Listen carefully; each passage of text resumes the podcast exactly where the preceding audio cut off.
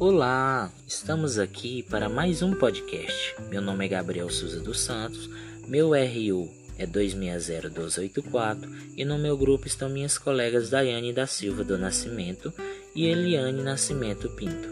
Somos discentes do curso de Letras na Uninter, no Polo PAP Jacundá Pará. Somos da área de Linguagens e Sociedade.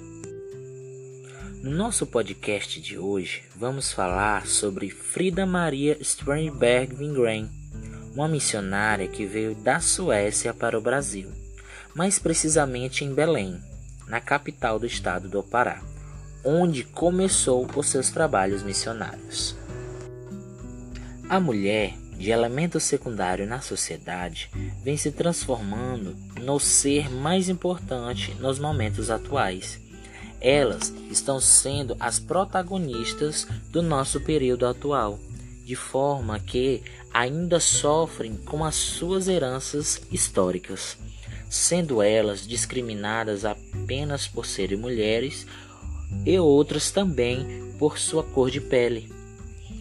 Com o passar do tempo, as mulheres vêm conseguindo o seu lugar na sociedade, sendo poucas mulheres que ocupam cargos de nível superior em empresas, apesar de que elas constituem a maioria aptas a pertencer ao mercado de trabalho.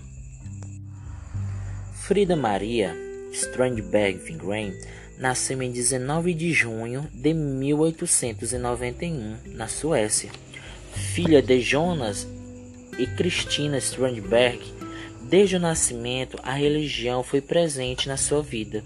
Na adolescência, Frida sentiu um desejo enorme de fazer missões, porém, esse sonho foi adiado por um tempo. Enquanto isso, estudou enfermagem durante dois anos e entre 1916 e 1917 foi chefe da enfermaria do Hospital de Vänersburg, Suécia. Nesse mesmo período, Frida conheceu o missionário Gunnar Wingren e embarcou rumo ao Brasil com ele em prol da obra missionária. Em outubro de 1917, Frida casou-se com Gunnar em Belém do Pará. Tiveram seis filhos. Então, sua vocação por missões foi expandida. Ela buscou conhecimentos e viveu para Deus até o dia de sua morte. Em 30 de setembro de 1940, com 49 anos, Frida deu a Deus a sua árdua jornada. Em 31 de maio de 1917, a revista sueca Evangelii Arud relatou o testemunho de Frida mas só em 2015 foi criado o site www.fridavingren.com.br, sendo um memorial virtual onde está exposto tudo o que Frida fez durante a sua vida.